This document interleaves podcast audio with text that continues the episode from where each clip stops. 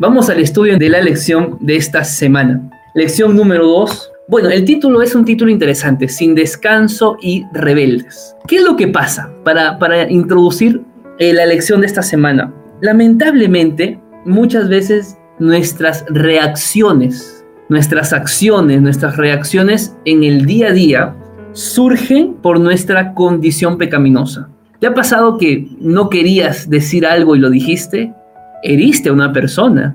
No querías, pero lo hiciste. O de repente tenías que tomar una decisión, sabías que no era lo mejor, y aún así tomaste la decisión y ahora tienes que pagar las consecuencias.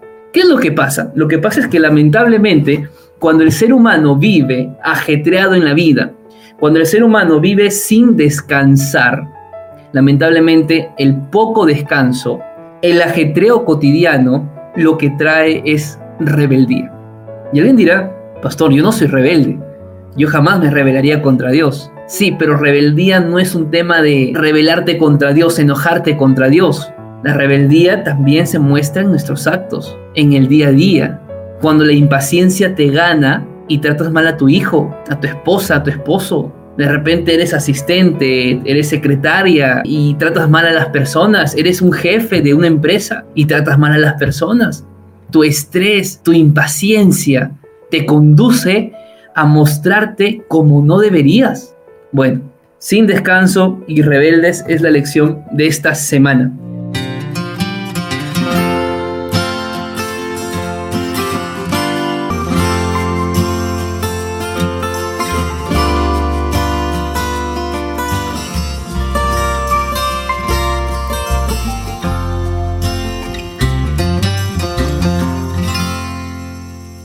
Hablemos un poquito qué era lo que estaba pasando en el desierto. Vamos al día domingo de la lección, vamos a ir al día domingo y vamos a abrir la Biblia, vamos a estudiar números capítulo 11.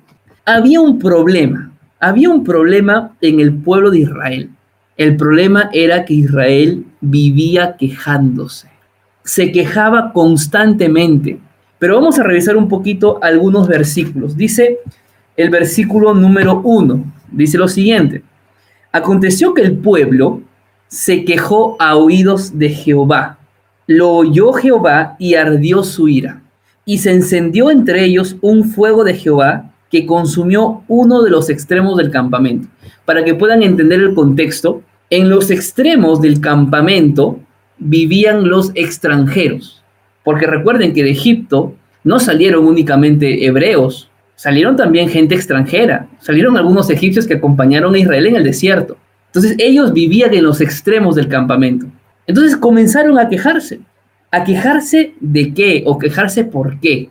Bueno, el versículo 2 dice, y el pueblo clamó a Moisés, y Moisés oró a Jehová, y el fuego se extinguió. Es interesante, ¿no? Hay una conexión del pueblo con Dios a través de Moisés.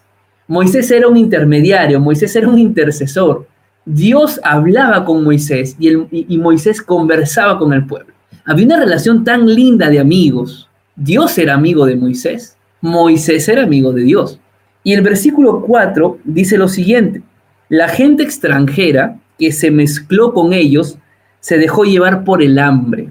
Y los hijos de Israel también volvieron a sus llantos, comenzaron a llorar, tenían hambre y comenzaron a, decir, ¿quién nos diera a comer carne? ¿Qué, ¿Qué querían comer? Querían comer carne. Ahora, es cierto, ellos habían salido con los animales. Ellos no es que no tenían nada en el desierto, ellos habían salido con sus animales también. Pero claro, ellos no iban a sacrificar sus animales para comerlos. El versículo 5 dice, nos acordamos del pescado que comíamos en Egipto, de los pepinos, de los melones, los puerros, las cebollas y los ajos. Ahora nuestra alma se seca, pues nada hay sino este maná que ven vuestros ojos. Bueno, podríamos acá seguir hablando un poquito de, esta situación, pero aquí hay varias, varias lecciones que podemos empezar a, a extraer. Número uno, el pueblo de Dios estaba aburrido del maná. No había pasado mucho tiempo, tenían un año. El pueblo de Dios estaba aburrido del maná. Para ponerlo en otra forma, el pueblo de Dios estaba aburrido de las bendiciones del Señor. Y tú dirás, pastor, ¿alguien se puede aburrir de las bendiciones? Sí, al pueblo. Y quizá nosotros, quejándonos con Dios por algo cuando te da muchas cosas. Número dos, la ira de Dios se enciende como consecuencia del pecado del pueblo. ¿Y sabes cuál es un pecado grave en la persona? Y apunta bien esto, el pecado de la murmuración.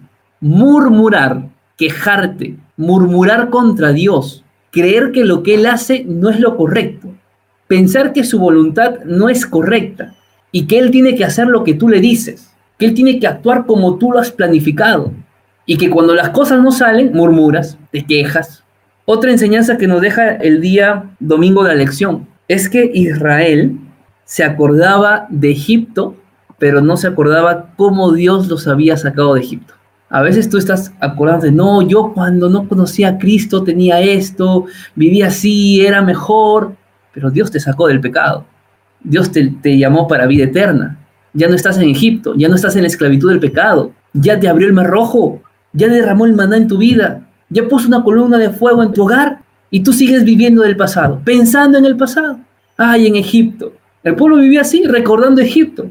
Por eso nunca llegaba a mirar adelante, porque su mirada estaba puesta atrás. Yo te he dicho esto muchas veces. No vas a llegar adelante si sigues viviendo del pasado.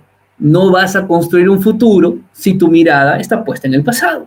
Israel vivía cansado en el desierto porque lamentablemente vivían del pasado y rechazaban las bendiciones de Dios, rechazaban el maná, rechazaban las cosas que Dios les había dado interesante. Es más, el versículo que hemos leído, que es el versículo número 6, dice algo interesante.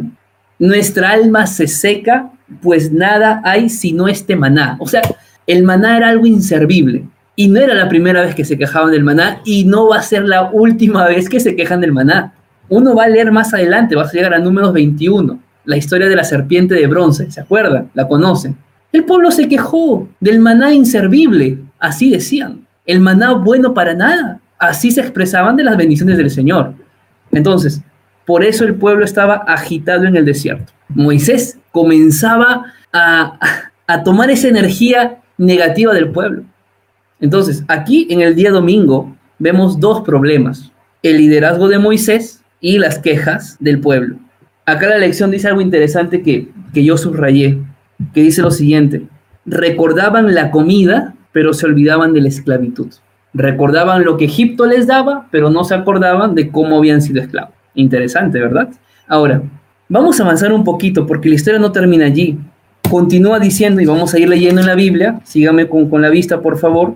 Miren lo que dice el versículo número 10. Moisés oyó al pueblo que lloraba. El pueblo lloraba, cada uno con su familia ahí en la entrada de la tienda, y se encendió más la ira de Dios. Yo pregunto, ¿Tenía razón Dios para molestarse con el pueblo?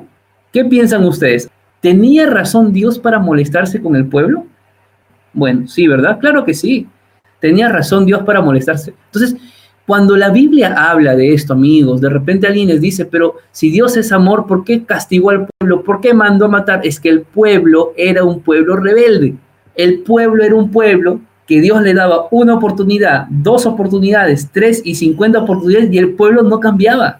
Entonces lo que Dios hizo fue emitir juicios, como el juicio que habrá al final del tiempo. Alguien le va a decir, no, Dios, tú eres malo porque me perdí. No, estás acá, tienes la oportunidad de arrepentirte, pero vives murmurando, vives quejándote, vives desagradecido con el Señor.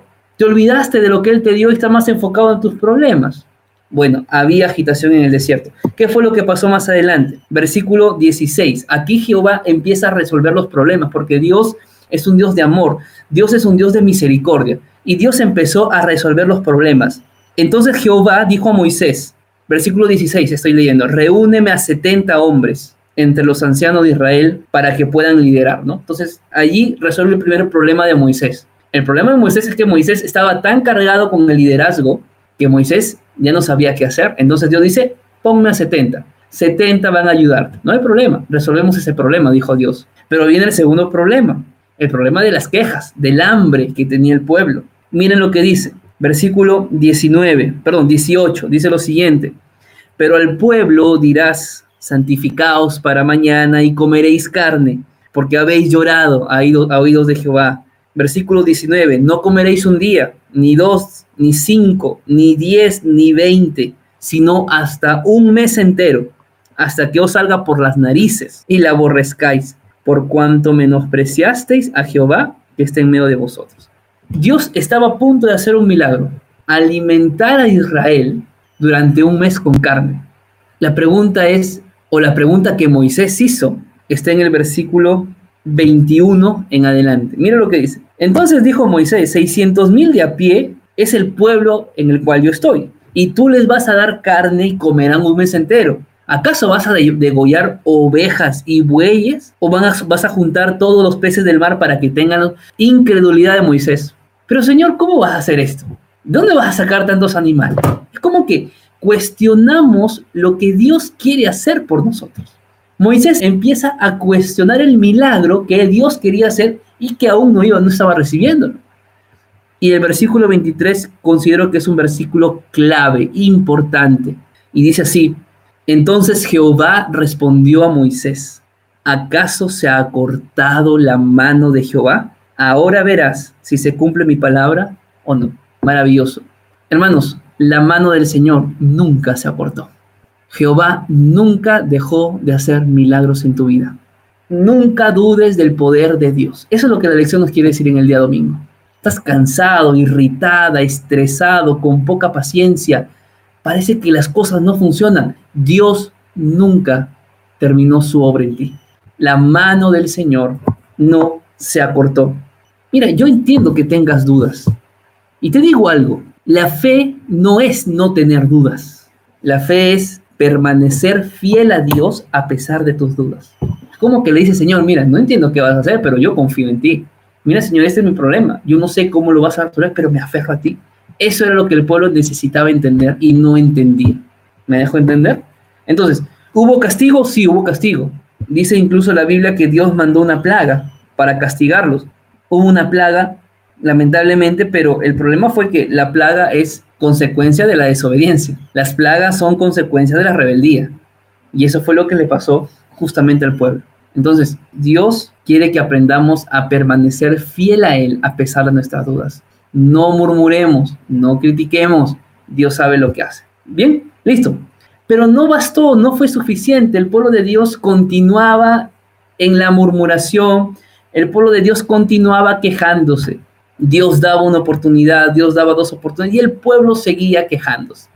Vamos a ver cómo continúa esta historia, porque ahora vamos a entrar al día lunes de la lección y vamos a ir a números capítulo 12. Allí está, así que vamos a avanzar. Vamos a ver qué fue lo que pasó. María y Aarón eran hermanos de Moisés, líderes en el pueblo, estaban molestos con Moisés. ¿Por qué se molestaron? ¿Y cómo reaccionaron? Bueno, vamos a leer la Biblia para entender la historia.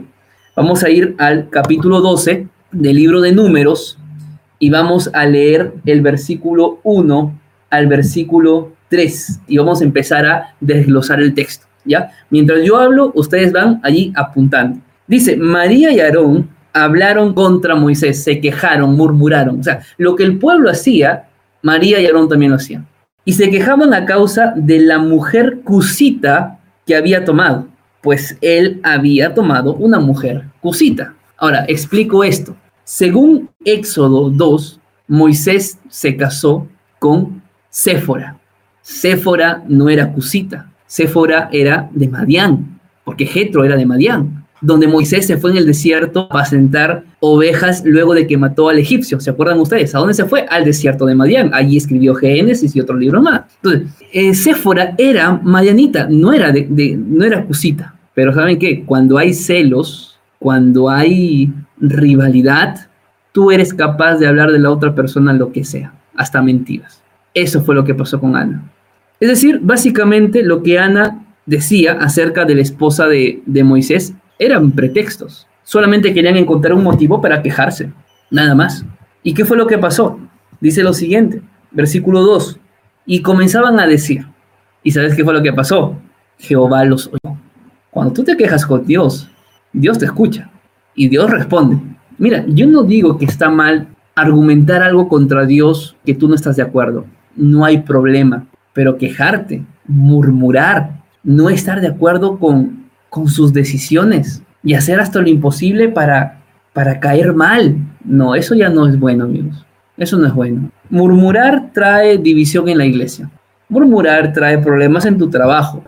Ana estaba murmurando, no solo contra Moisés, sino contra Jehová. Porque le decía, ¿o acaso Jehová no puede poner a alguien más para hablar? ¿Por qué solo por Moisés? Interesante, ¿verdad? Envidia, celos. Pero miren lo que dice el versículo 3. Esto es muy importante, versículo 3. Dice, Moisés era un hombre muy manso, más que todos los hombres que había sobre la tierra. Wow, interesante. Manso es ser humilde. Manso era una característica que llevó a Moisés a liderar a un pueblo rebelde durante 40 años. Y saben qué? Yo hablo aquí a los que son ancianos de iglesia, pastores de iglesia, líderes de departamentos de iglesia, líderes de grupos pequeños, padres de familia, amigos queridos. La humildad es requisito para los dirigentes de la iglesia. La humildad es un requisito para los que van a dirigir el pueblo de Dios. A Dios no le agrada gente orgullosa, vanidosa, egoísta, codiciosa dirigiendo su iglesia. Porque lo único que trae es dolor y destrucción a la grey del Señor. Un requisito indispensable para que tú dirijas el pueblo de Dios, ese grupo pequeño que Dios te dio, te dio en tus manos, esos niños que tienes que hacer clase mañana, esa clase de primarios, de infantes, de intermediarios, necesitas ser humilde, humilde como Jesús, humilde como Moisés. La humildad es algo que necesitamos todos y cada día debemos aprender.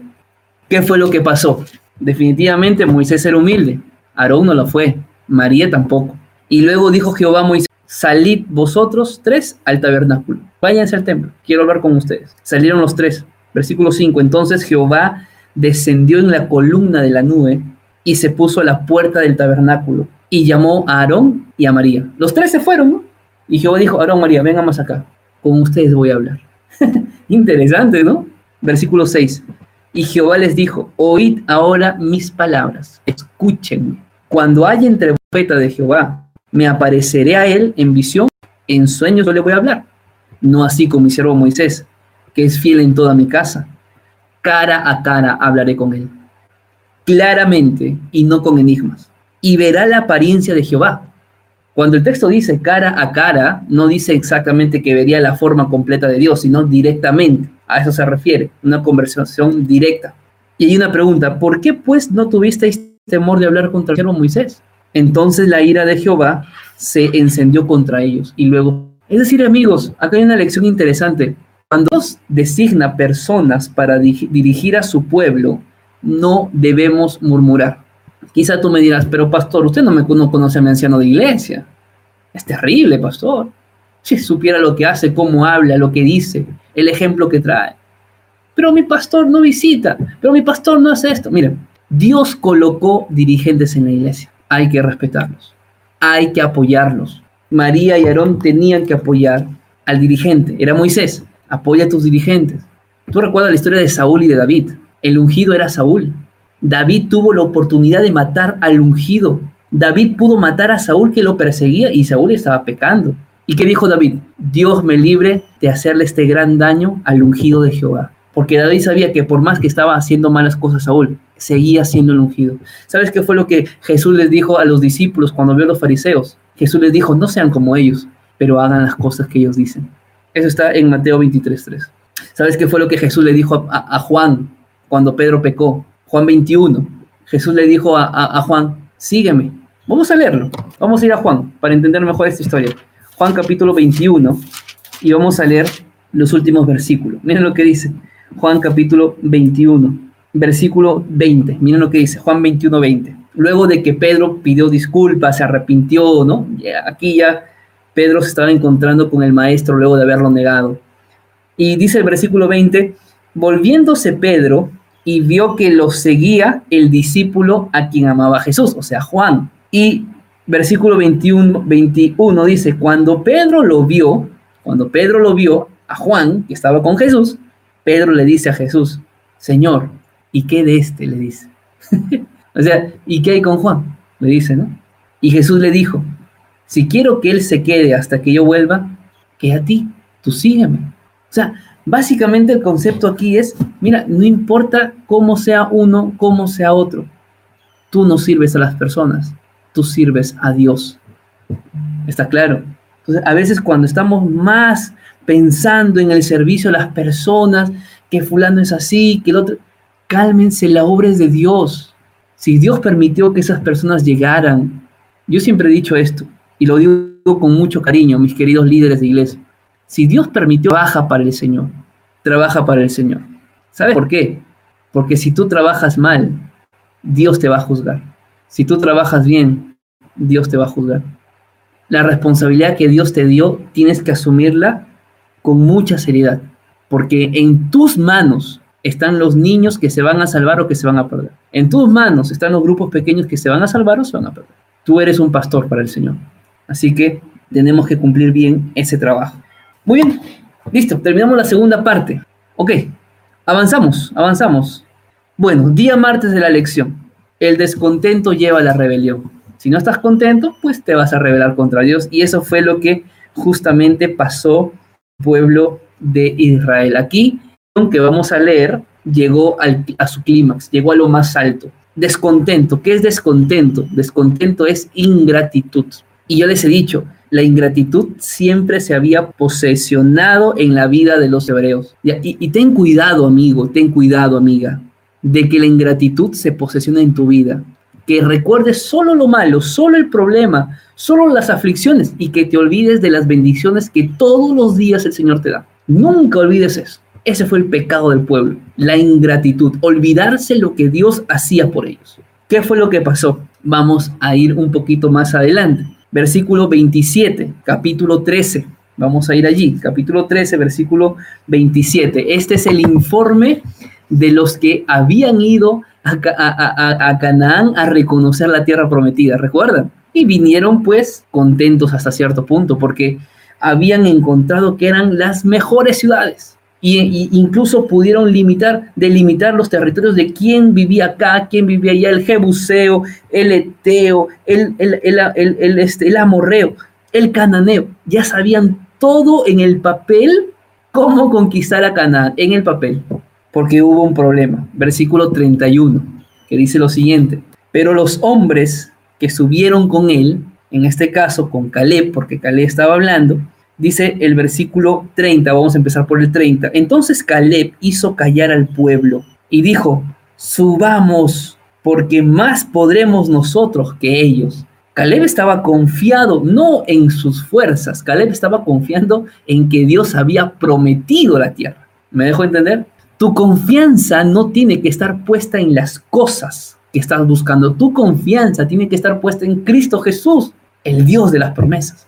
Y los hombres, versículo 31, y los hombres dijeron, no podemos subir contra aquel pueblo, son muy fuertes. Además, versículo 32, y hablaron mal entre los hijos de Israel.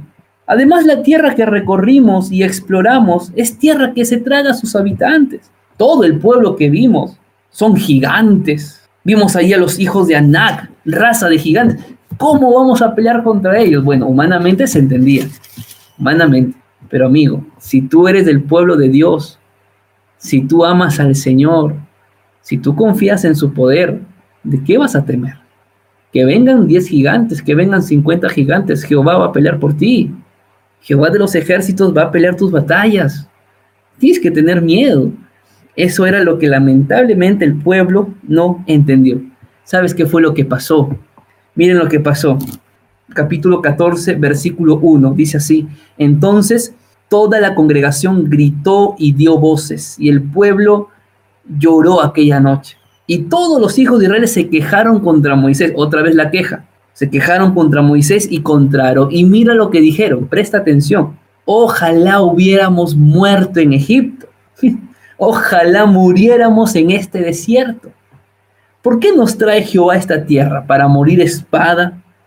Para que nuestras mujeres y nuestros niños se conviertan en botín de guerra. ¿No nos sería mejor regresar a Egipto? Imagínate a qué punto había llegado el pueblo. Hermanos, tengamos cuidado de caer en el pecado de Israel, la ingratitud, olvidarte de lo que Dios hizo en tu vida. Ten cuidado de caer. Israel se olvidó por completo tal punto que preferían morirse o más aún, regresar a Egipto. No solo era una idea, ellos tuvieron un plan. Versículo 4 dice, y se decían unos a otros, designemos un capitán y volvamos a Egipto. O sea, ellos estaban con las ganas de volver a Egipto. Increíble, increíble a qué punto había llegado el pueblo de Israel. Inquietos de corazón, eligen llorar y murmurar antes que marchar y gritar por la victoria, porque el descontento afecta también nuestras emociones. Y cuando no estamos bien emocionalmente, ¿sabes qué pasa? Tomamos malas decisiones. Nunca dejes que tus emociones y tus sentimientos estén sobre tu razón. Tu razón tiene que estar acá. ¿Me dejo entender? No dejes que tu razón esté sobre, de, por debajo de tus sentimientos. Cuando tus sentimientos están encima de la razón, tomas malas decisiones. Ten cuidado con eso. ¿Qué pasó, no? Caleb dijo en el versículo 9, 14, versículo 9, dice, no seáis rebeldes contra Jehová, no seáis rebeldes. ¿Por qué? Porque la falta de fe también es sinónimo de rebeldía. La falta de fe era sinónimo de rebeldía. El descontento, ¿qué trae? Rebeldía. ¿Y la rebeldía qué? A la voluntad de Dios. Eso fue lo que pasó con el pueblo de Israel. Lamentablemente es interesante porque Dios ya se había manifestado muchas veces con el pueblo, muchas veces, pero aún así el pueblo seguía sin entender. Quiero leer la cita de Patriarcas y Profetas que está acá en la parte de abajo de la lección, en la página 411. Miren lo que dice Patriarcas y Profetas. A grandes voces los espías infieles denunciaron a Caleb y a Josué y se elevó un clamor para que se les apedreara. El populacho enloquecido tomó piedras para matar a aquellos hombres fieles, pero cuando se precipitó hacia adelante con loco frenesí, de repente las piedras se les cayeron. ¡Wow! Increíble. Se les cayeron de las manos, se hizo silencio y comenzaron a temblar de miedo. Dios había hecho eso. Interesante. Bueno, amigos queridos, entonces, en el día martes, tener en cuenta que la ingratitud es un pecado terrible. Nuestro peor enemigo es nuestra falta de fe.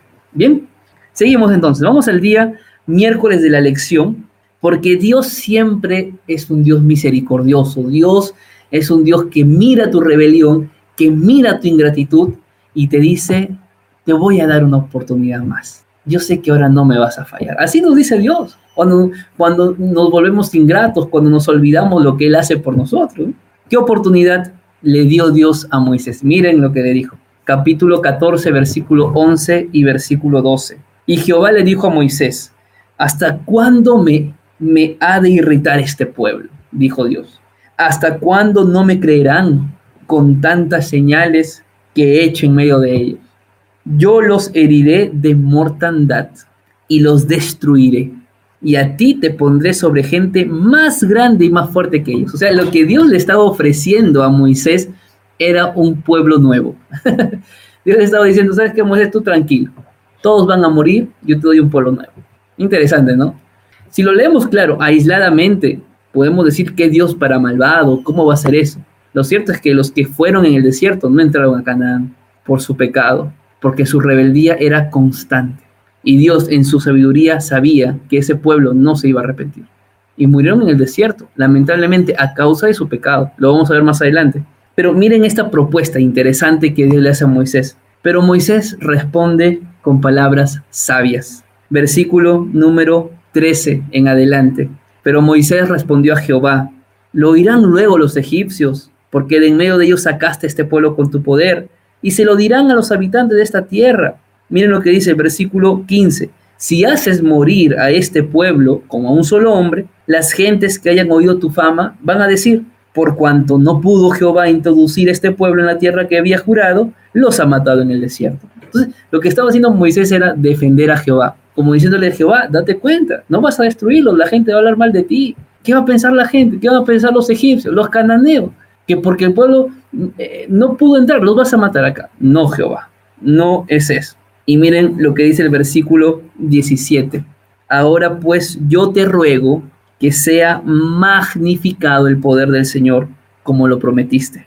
Jehová es tardo para la ira y grande en misericordia. Perdona la maldad y la rebelión, aunque de ningún modo tendrá por inocente al culpable, pues castiga el pecado de los padres sobre los hijos hasta la tercera y cuarta generación. Perdona ahora la maldad de este pueblo según la grandeza de tu misericordia, como has perdonado a este pueblo desde Egipto hasta acá. Increíble, qué maravilloso. Moisés apela una vez más a la misericordia de Dios y le dice, Dios, no es lo correcto. Mejor muestra una vez más tu misericordia, así como la mostraste desde que estos muchachos salieron de Egipto hasta acá. Y saben qué, amigos queridos, Dios hace exactamente lo mismo contigo, conmigo. Dios me mira y me dice, Anthony, voy a seguir siendo misericordioso contigo como desde el día que te conocí. Dios te, mira allí, Sergio, Rosario, Ronald, Brenda, Renzo, Luis, Rubén, y te dice, voy a renovar mi misericordia contigo. Voy a renovar mi gracia. Renueva su misericordia, como lo hizo con el pueblo de Israel. Amén. Interesante, ¿no? Bueno, entonces, hay acá algo interesante. Hay varias comparaciones también que quizá ustedes pueden hacer. Comparaciones entre Jesús y entre Moisés. Moisés es un, tipo, es un tipo de Jesús, es un tipo de Cristo. Porque Jesús nos conduce de la esclavitud del Egipto, de este mundo, hacia el desierto para llegar a la tierra prometida, que es la Canaán celestial. Y Moisés lo que hizo fue llevar a este pueblo del Egipto terrenal, hacerlos cruzar por el desierto para llegar a la tierra prometida terrenal. Interesante, ¿verdad? Entonces, recuerda, Dios nunca nos abandonará. Dios no te va a abandonar por el pecado que cometiste. Más bien lo que Dios hace es esperarte con los brazos abiertos para darte su perdón. Pero tienes que venir a Él. Estás en los pensamientos del Señor, estás en el corazón del Señor. Así que es tiempo de que vuelvas a Jesús. No te olvides de eso. Bien. Muy bien, vamos a ir al último día de la lección, vamos a ir terminando. Hablemos de la fe y de la presunción. ¿Qué es presunción? ¿Saben cómo yo podría resumir esto? Si quizá les sirve a ustedes esta palabra, autosuficiencia. El vanidoso es autosuficiente. El arrogante es autosuficiente, el orgulloso es autosuficiente. No lo digo yo, lo dice la Biblia. Lee la, de hecho tengo una predicación de la iglesia de la Odisea, lo puedes buscar después. El pecado de la iglesia de la Odisea es la autosuficiencia. Porque tú dices que eres rico y que te has enriquecido y que de nada tienes necesidad. Lo que no sabes es que eres desventurado, miserable, pobre, ciego y desnudo. Más bien compra oro de mí para que puedas realmente ser rico. Ponte vestiduras blancas para que puedas vestirte y colir en los ojos para que puedas ver. Eso dice Jehová, porque la autosuficiencia nos ha hecho creer que podemos hacer las cosas solos. No, no funciona así. Vamos a leer qué fue lo que pasó. Primera de Corintios 10, este último texto vamos a leer para ir cerrando nuestro estudio. Primera de Corintios, capítulo 10, versículo 1. ¿Está bien? Miren lo que dice Pablo, porque todo lo que hemos visto hasta aquí, las tres historias del pueblo, Pablo también hace mención de eso en el Nuevo Testamento, a los Corintios. Y miren lo que dice, capítulo 10, versículo 1, no quiero, hermanos, que ignoréis que nuestros padres estuvieron todos bajo la nube, es decir, los israelitas estuvieron bajo la nube, y todos pasaron el mar, o sea, fueron el mar rojo, que todos en unión con Moisés fueron bautizados en la nube y en el mar, todos comieron el mismo alimento espiritual, y todos bebieron la misma bebida espiritual, porque bebían de la roca que era Cristo. Versículo 5 empieza el problema, hace un, recordatorio del problema del pueblo. Pero de la mayoría de ellos no se agradó Dios, por lo cual quedaron tendidos en el desierto. Estas cosas sucedieron como ejemplo para nosotros, para que no codiciemos cosas malas, como ellos codiciaron, idólatras, como algunos de ellos. Versículo 8. Ni como algunos de ellos fornicaron y en un día cayeron 23 mil. Ni tentemos al Señor, como también algunos de ellos lotaron y perecieron. Ni murmuréis, como algunos de ellos murmuraron y perecieron por manos de destructor. Todas estas cosas les acontecieron como ejemplo y están escritas para amonestarnos a nosotros que vivimos en este tiempo final. Así que tu nombre puede estar ahí registrado en el cristiano, no eres. No me digas que eres un hijo del Señor si vives con el mundo. No me digas que eres un hijo de Dios si aún practica las cosas del mundo. Porque ¿qué relación hay entre la luz y las tinieblas? ¿Qué relación hay entre lo que es bueno y lo que es malo? Ninguna, ¿verdad? Pues entonces, vivir en autosuficiencia, creyendo que podemos todos nosotros sin necesidad de Dios es rebeldía. Y la rebeldía es pecado. Y la paga del pecado es la muerte. Por lo tanto, mis queridos amigos, la lección de esta semana nos hace recordar que tenemos que aprender a caminar con agua de la roca. El Dios trajo maná para el pueblo. Ese mismo Dios que hizo milagros en el desierto es el Dios de tu vida hoy. ¿Por qué dudas? Descansa en los brazos de Cristo. Descansa en Cristo. Deja de correr 24/7 en la vida. Descansa en Cristo Jesús. Encuentra un descanso en Él, más aún en este sábado. Yo no sé cómo fue tu semana, pero anhelo de todo corazón que el día de hoy puedas descansar en Cristo Jesús. Que coloques tus miedos, tus tristezas, tus preocupaciones, tus decepciones en los brazos de Cristo Jesús y te dejes llenar por Él. Que permitas que el Espíritu regenere tu cuerpo, regenere tu mente, regenere tu ser emocionalmente, físicamente, espiritualmente, pero descansa en Cristo. Dios quiere hombres y mujeres de fe, no hombres y mujeres autosuficientes. Así que mis queridos amigos, que Dios los bendiga. Recuerden suscribirse al canal, dejar un me gusta a cada video y compartirlo con sus amigos y con su iglesia. Donde se encuentre, un fuerte abrazo. Que el Señor los bendiga. Nos vemos.